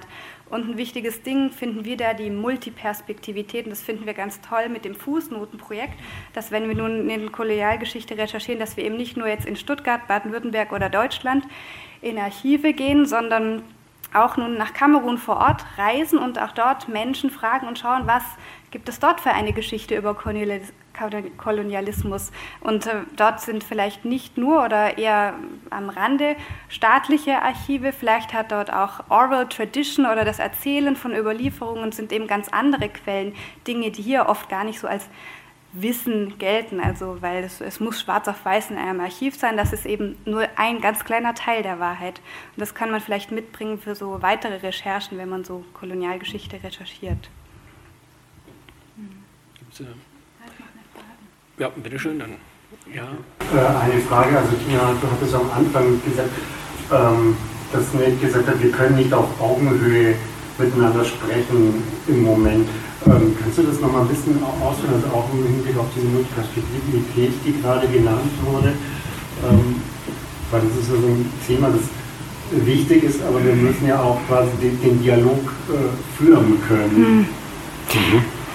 Ja, also ehrlich gesagt, ich weiß es nicht, wie, es gemacht, wie man, also wie der Umgang damit angemessen wäre. Ich glaube nur, also ich bin für mich er auf dieser Stufe, okay, ich möchte gerne diese Kolonialgeschichte zusammen erzählen, ich muss mir aber bewusst sein, sie findet nicht auf Augenhöhe statt. Das heißt, ich begegne dem Menschen einfach anders. So, das ist es erstmal einfach nur für mich, muss ich ehrlich sagen, ja, weil ich finde irgendwie zu sagen, äh, was jetzt oft gemacht wird, ist ja auch gut, auch ethnologische Museen öffnen sich ja und sagen, ja, wir versuchen verschiedene Perspektiven mit reinzunehmen, wir versuchen mit verschiedenen Leuten zusammenzuarbeiten, um diese Objekte anders zu präsentieren, ja, wir machen machen das zusammen. Ja, ja, schon zusammen, ja, aber es ist keine Augenhöhe, auch wenn man was zusammen macht. Ne? Und ich glaube, man, man hat es sehr schnell gesagt mit dem Zusammenmachen, ne, sozusagen, und vergisst dann eben, dass man mit verschiedenen Voraussetzungen in dieses Verhältnis gegangen ist. Ne? Also ich meine, ganz klar ist natürlich ökonomische, ähm, andere ökonomische Verhältnisse, ja, da ich bin Kulturschaffende, ne, damit habe ich nicht so viel zu tun. Von der Kultur kann ich das eben, was wir auch rausgekriegt haben über das Fußnotenprojekt. Ne, und so. es, es, wer Kunst macht in, in Afrika oder jetzt Yaoundé, Kamerun kann ich jetzt auch erstmal nur sprechen, der geht nach Europa und der kommt nicht zurück. Der zeigt seine Kunst nicht da. Ne, warum nicht? Weil es keinen Kunstmarkt gibt, weil die Kunstzentren irgendwo anders auf der Welt verteilt sind, so wie die Landkarten hier in Europa gemacht werden, so ist der Kunstmarkt auch gemacht. Ja.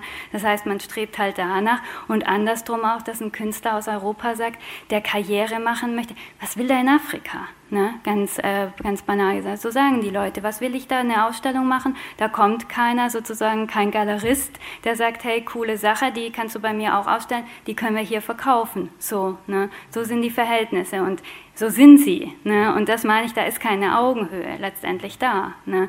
Ich finde aber, man kann trotzdem was zusammen machen. man hat nur nicht die Augenhöhe. Ne? Hm.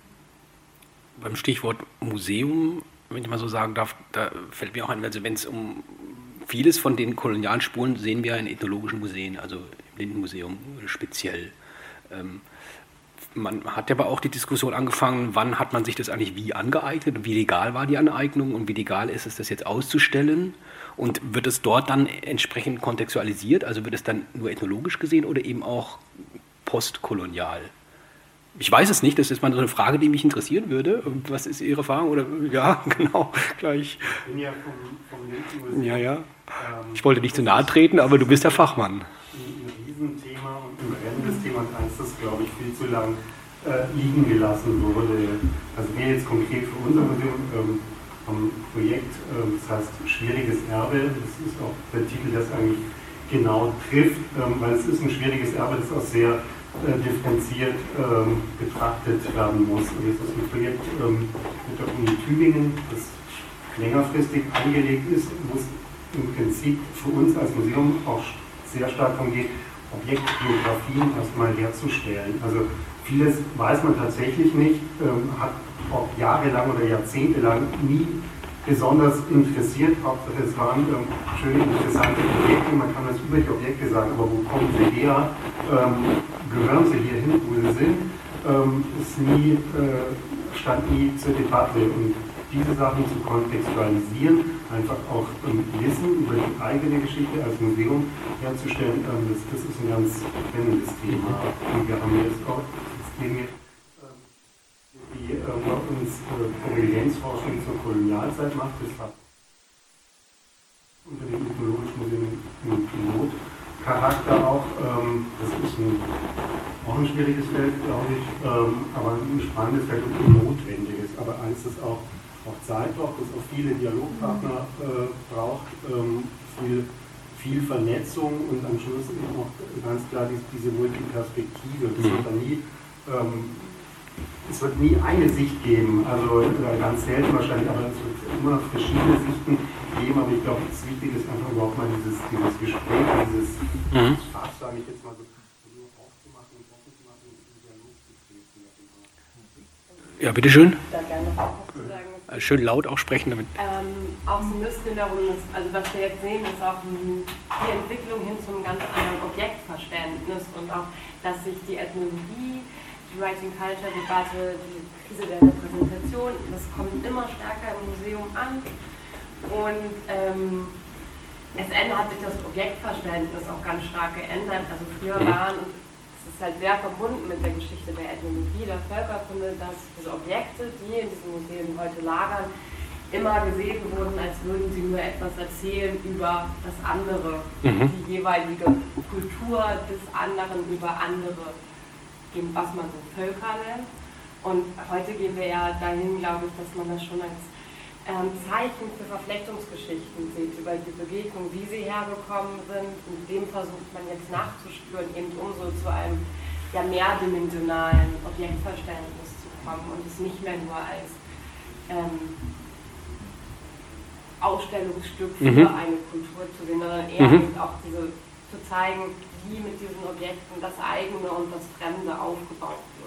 Also Sie arbeiten da schon recht intensiv im Museum, wie wir hören. Ähm, interessant war, wie du sagtest, dass, dass es seit einigen Jahren passiert und jetzt auch, was ihr macht, es ist jetzt auch noch nicht so lange her, dass ihr euch damit beschäftigt.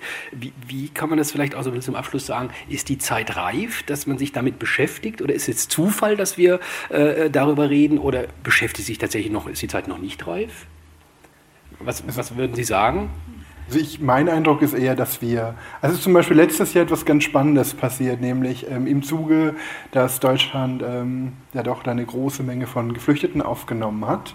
Ähm, und es gibt ähm, Gruppierungen, mit denen wir zusammenarbeiten, Verbände wie zum Beispiel die Initiative Schwarze Menschen in Deutschland, die eben seit Jahren, Jahrzehnten darauf zuarbeiten, sichtbar zu machen, dass eben tatsächlich zum Beispiel schwarze Menschen in Deutschland schon sehr lange leben, also auf jeden Fall ähm, auch in größerer Anzahl wir schwarze Menschen in Deutschland haben. Ähm, seit dem Kolonialismus, also äh, seit dem Deutschen Kaiserreich. Ähm, und einigen Mitgliedern von denen ist es passiert, dass sie dann in München oder in, in, in, Frankfurt letztes Jahr am Bahnhof unterwegs waren und Blumen in die Hand gedrückt haben und äh, Welcome to Germany, ähm, ähm, weil ähm, Deutschland so sehr eben immer wieder dieses Bild mit dem, und das sind eben doch noch diese, diese Bilder von Schulen, diese Bilder von, in den Medien und so weiter, dass das nicht sein kann, da so jemand vielleicht schon in der vierten, fünften, sechsten Generation in Deutschland lebt, ja, und ähm, also Menschen, die dann im Bus tränenreich umarmt haben und er sein ganzes Leben inklusive seiner Oma schon in Deutschland verbringt, ja, und ähm, das sind natürlich, ähm, äh, also unsere Versuche, also das, was wir versuchen zu machen, ist tatsächlich ähm, zu zeigen, das vielleicht auch mal positiv gewendet, nicht nur die Verbrechen des Kolonialismus aufzuzeigen, sondern tatsächlich auch unsere Städte als kosmopolitische Orte sichtbar zu machen, die schon im 19. Jahrhundert wesentlich globaler orientiert waren, wie wir heute denken. Also zum Teil hat man den Eindruck, Globalisierung, das etwas, das betrifft so uns, aber dass wir hier aus zum Beispiel aus Stuttgart schon sehr viele Missionare im 19. Jahrhundert in die ganze Welt gereist sind. Aus der Universität Tübingen es eben schon Austausch gab, Forscher in andere Länder gekommen sind, ähm, äh, Sprachen erschlossen haben, archäologisch Dinge erschlossen haben, gleichzeitig studierende Wissenschaftler ähm, aus anderen Ländern ähm, nach Deutschland gekommen sind und es all diesen Austausch schon gab, das ist eben ja dann auch ein positives Bild, also dass wir ähm, vielleicht erzählen können. Also diese Geschichte von, von, von, von, von Globalisierung und Kosmopolitismus, ja von so einer Stadt wie Stuttgart auch schon im 19. Jahrhundert. Ja, Limadi, wie sehen Sie das? Ähm, Entschuldigung, ich muss mich unromantisch verabschieden, auf den Zug rennen und die Babysitterin ablösen, aber das soll der schönen Diskussion keinen Abbruch tun. Ich bedanke mich für die Aufmerksamkeit und Daniel und äh, Jubilic und Michael Alimadi sind auf jeden Fall ja noch da für Fragen. Ich Vielen Dank. Genau. Ja, die Babysitter-Problematik, die kenne ich auch. ähm, genau. Wie sehen Sie das? Wird es oder wird es vermehrt jetzt, könnte man das vermehrt diskutieren in der heutigen Zeit? Vielleicht auch gerade vor diesem Hintergrund, äh, den der Herr Czubelic gesagt hat? Im Sinne von, wenn wir über Migration sprechen, und das müssen wir in Deutschland und wir machen es auch, noch nicht so, wie man es machen sollte in dem Umfang, aber wir müssen es immer mehr machen, dass man dann das gleich mitspricht oder mitdenkt? Ja, ich würde es sogar noch ein bisschen weitergehen und sagen, eigentlich hat äh, Deutschland eine Chance dadurch, denn die deutsche Vergangenheit wird auch in Afrika selbst teilweise verklärt, weil es im Gegensatz zu der kolonialen Erfahrung äh, von Engländern und Franzosen steht. Äh, denn die deutsche Kolonialzeit hörte eben mit dem äh, Ende des Ersten Weltkriegs ja auch auf. Beispielsweise, wenn man nach Tansania geht, dann ähm, würde man auf die Erfahrung treffen und sagen, naja, ähm, mit den Deutschen ging es uns sozusagen besser als äh, sozusagen mit den Engländern, weil die ähm, vielleicht einfach die, sagen wir mal, der kulturelle Imperialismus nicht so stark war. Das ist also nur eine These von mir. Ähm, ähnlich ist es in Kamerun etwa, äh, wo man diese Ansätze hört. Und wenn man sich eigentlich vorstellt, die afrikanische Bevölkerung wächst äh, mit über drei Prozent ähm, jährlich. Und ähm, das wird eben dazu führen, dass äh, bei, in 2050 etwa zwei Milliarden Menschen in Afrika leben werden, also das heißt äh, mehr als in China, äh, dann muss man sich natürlich fragen, wo geht eben die Zukunft hin? Und wenn man ähm, die sich der Vergangenheit stellt, und aber in die Zukunft blickt und sagt, aha, es können einfach, es kann Neues eben zusammenwachsen, indem man sich eben der Vergangenheit stellt und das eben auch klärt und eben diese Augenhöhe dann erreicht, ähm, ist für Deutschland und eben ähm, Afrika bestehen eben Chancen. Ja, da kommt nochmal eine Frage, bitteschön. Ja, nämlich äh, ist mir jetzt aufgefallen, dass äh, wir und auch Sie immer von Afrika reden, aber von Deutschland, nicht von Europa, aber von Afrika und nicht von Kamerun und nicht von Togo. Ja. Diese Idee, also das ist ja ein weil, dass wir sagen, dass das man gar kein Gespür dafür hat, diese koloniale Vergangenheit und diese Kulturen, die in Afrika herrschen, sind ja, also es ist ja ein Endproblem, das Problem, dass wir gar nicht so genau wissen, was ist denn Afrika, also was ist denn eben Afrika, was für Länder gibt es da und mit was für Ländern hat unser Land eigentlich zu tun. Und es, ich finde es ganz spannend, dass aber Sie auch die ganze Zeit Afrika sagen und nicht Kamerun oder Togo. Also machen Sie das bewusst oder passiert Ihnen das auch? Meinen Sie jemand ganz konkret oder uns alle? alle. Mhm, ja. Also, ja, interessant. Also wir tappen ja alle, also ich kann es von mir sagen, in die, die postkoloniale Falle. Also ich kann es von mir sagen, ich kann vielleicht einen Polen von einem Tschechen unterscheiden, obwohl die wirklich äußerlich genau gleich aussehen. Aber ich kann nicht einen Südafrikaner von einem Menschen aus Togo unterscheiden. Und das liegt einfach daran, dass ich da nie was drüber gelernt habe. Genau wie Sie sagen. Weder in der Schule noch äh, komme ich dieser Kultur hier irgendwie nahe. Und tatsächlich ähm, bin ich genau in dieser Falle auch, dass für mich Afrika zunächst ein großes Gebilde ist, dass ich zunächst als ganzes Gebilde sehe. Ich bin nichts anderes bin ich sozialisiert worden. Wäre schön, wenn es anders gewesen wäre, ist aber nicht. Also insofern habe ich es unabsichtlich gemacht, aber es steckt so in mir drin. Bei mir war es also, Absicht. Ähm, genau, ich habe ja, hab ja eben in meinem letzten Statement äh, Kamerun und Tansania erwähnt, äh, weil ich da tatsächlich eben konkrete Beispiele ähm, hervorheben wollte. Auf der anderen Seite habe ich ähm, eben Afrika vorher verwendet, weil sozusagen Deutschland ja keine so zusammenhängenden äh, Gebiete gehabt hat, wie zum Beispiel Frankreich oder eben England. Die kamen da, ich meine, ich habe es im Geschichtsunterricht gehabt, dass eben der Kaiser Wilhelm II. letztendlich zu spät dran war. Und es ging dann eben auch noch um den Platz an der Sonne, den zu haben. Und man hat sich dann eben da noch schnell das, was äh, da war, eben äh, gekauft. Insofern, klar, ähm, wir Afrikaner leiden darunter unter sozusagen diesen undifferenzierte Handhabung. Auf der anderen Seite aber nutzen wir Afrika eigentlich auch, um ähm, eine Solidarität unter uns zu schaffen, um äh, entsprechend äh, die Verhältnisse, wie sie nun mal sind, äh, also die kolonialen, postkolonialen Verhältnisse eben umzuwandeln oder zu ändern. Ja, insofern solidarisieren wir uns unseren Begriff Afrika, wo wir eben auch wissen, dass die einzelnen Länder und Kulturen sehr verschieden sind.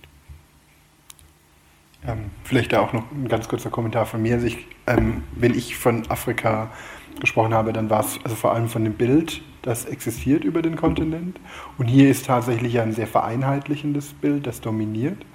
Ähm, was ich spannend finde über meine Forschung jetzt zum Beispiel in den Vereinigten Arabischen Emiraten, in Katar im Vergleich zu Deutschland, ist, ähm, dass diese Gesellschaften, über die man ja in Deutschland sehr viel Kritisches hört, ähm, aber auf der anderen Seite sehr, sehr, sehr viel multiethnischer sind. Also man muss sich vorstellen, zum Beispiel Katar und die Vereinigten Arabischen Emirate haben heute 80 bis 90 Prozent der Bevölkerung sind Migranten und nicht nur diese einfachen ähm, Arbeiter, die bei uns immer wieder in den Medien sind, sondern ähm, also 94 Prozent zum Beispiel der, der, der Workforce von, von, von Katar, also der, der, der, der im, im, privaten Sektor sind, sind schon Migranten, eben auch sehr viele aus verschiedenen afrikanischen Gesellschaften oder aus südasiatischen Gesellschaften. Und ähm, dort sind die Menschen ähm, wesentlich, also die sehen Afrik, afrikanische Gesellschaften wesentlich komplexer, ähm, sind wesentlich eher daran interessiert, ähm, gerade eben nicht, weil sie in diesen, diesen kolonialen Diskursen von Entwicklung und Zivilisierung drin hängen, sehen die viel eher die Chancen. Also wird viel eher thematisiert, wo boomt es denn gerade, wo könnte man tatsächlich Geld machen, also wo können wir zum Beispiel neue Handelsbeziehungen aufbauen, ähm, Fluglinien und so weiter. Es gibt äh, in die Golfstaaten sehr viele ähm, Touristinnen aus afrikanischen Gesellschaften, die mittlerweile, weil es natürlich viel leichter ist, ein Visum für Dubai zu kriegen zum Shoppen, als nach Berlin, London, London oder, oder, oder Paris, die mittlerweile auch viel eher in die Golfstaaten gehen als die neuen wohlhabenden Mittelschichten aus verschiedenen afrikanischen Ländern, um dort zum Beispiel einfach Urlaub zu machen und einkaufen zu gehen. Ähm, also das ist ganz spannend, ja. Also da würde ich schon sagen, da sind wir sozusagen über ja, so eine gewisse koloniale Bräsigkeit und die, diese Faulheit, unsere, unsere Bilder zu korrigieren, ähm, beziehungsweise dass immer noch diese Bilder nachhängen, ähm, sehen wir überhaupt nicht, wie sich mittlerweile große Teile der Welt verändern und ähm, weil eben auch zum Teil eben Medien, weil, weil, weil bestimmte Tourismusbranchen, weil bestimmte, also auch Industrien und so weiter, aber auch Schulsysteme, Bildungssysteme immer wieder klassische Bilder reproduzieren und diese, diese Komplexität und auch diese Geschwindigkeit der Veränderung ähm, nicht mehr wahrnehmen. Gut, ähm, vielleicht können Sie das Abschlusswort, also eine Frage, Sie, was wünschen Sie sich, wenn Sie, wenn Sie Kolonialismus, Sie haben sich ja intensiv damit beschäftigt, wenn Sie das hören, was würden Sie sich wünschen, außer dass man vielleicht Ihr Hörspiel jetzt mal hört, das kann man auf der SWR2-Seite nämlich runterladen und dann kann man mit diesem, mit diesem Heft hier, äh, das es auch da vorne gibt, das man mitnehmen darf, äh, sich tatsächlich mal nach Obertürkheim äh, machen und da eben das kleine Afrika im großen Stuttgart zu entdecken, das es jetzt nicht mehr gibt. Ähm, Wäre es äh, vielleicht auch eine Möglichkeit, ähm, tatsächlich Straßen anders umzubenennen? Oder was würden Sie wünschen in dieser Stadt? Oder Tafeln aufstellen? Oder also vielleicht einfach, äh, dass, es, dass es präsenter wird. Was jetzt genau konkret umgesetzt wird, weiß ich nicht kann man sich dann zusammen überlegen. Aber ich glaube, ich würde auch gerne drei Schritte weiter vorausgehen, letztendlich, weil ich denke, die Welt ist global, wir könnten es machen. Aber letztendlich, vielleicht wurde es auch durch diesen Abend klar, es ist so viel Unerledigtes. Ich glaube, um diese drei Schritte nach vorne zu gehen, müssen wir erst wieder zwei Schritte zurückgehen, um mal zu schauen, was war da. Die Kolonialgeschichte ist einfach Teil dieser europäischen Geschichte. Und genauso wie afrikanische Geschichte europäische Geschichte ist und europäische Geschichte Af äh, die ein Teil von der afrikanischen Geschichte ist. Also das ist so miteinander vermischt, äh, zwei Schritte zurückgehen und versuchen miteinander zu sprechen, um wirklich diese Kolonialgeschichte ähm, zusammen zu erzählen. Aus der Sicht einer Kulturschaffenden würde ich einfach sagen, ich möchte da gerne dranbleiben, weil wir haben viele, viele Geschichten ähm, geschenkt bekommen, aus denen, die man weiter verfolgen kann mit verschiedenen Leuten, denen wir jetzt begegnet sind Und äh, es wurde, das Stichwort wurde auch genannt, es braucht Zeit, glaube ich, letztendlich, um auch diese Strukturen, die nicht da sind, auch erstmal aufzubauen. Und wenn man diese gemeinsamen Strukturen hat, dann ist es schön. Und dann, glaube ich, dann rollen, rollen die Schneebälle sozusagen auch, ne, dass man dann konkrete Umsetzungen macht, wie Umbenennung oder sonst was. Aber man bräuchte erstmal diese gemeinsamen Strukturen vielleicht. Ne ganz, ganz kleinen Teil davon haben wir heute gemacht, nämlich uns ist das, also zumindest mir und ich denke Ihnen auch, auf eine sehr spannende Art und Weise vermittelt worden, was wir da an Vergangenheit haben und wie sehr das heute noch wirkt. Insofern danke ich äh, Ihnen, dass Sie das angeregt haben, Ihnen, dass Sie aus Heidelberg zu uns gekommen sind, die Kollegin bitte auch nochmal grüßen und Ihnen, dass Sie da waren. Und wer jetzt Lust hat, da drüben ist noch die Bar offen und es gibt die Bücher und ihr seid auch alle noch ein paar Minuten da. Also vielen Dank fürs Zuhören. Ja, Dankeschön, ja.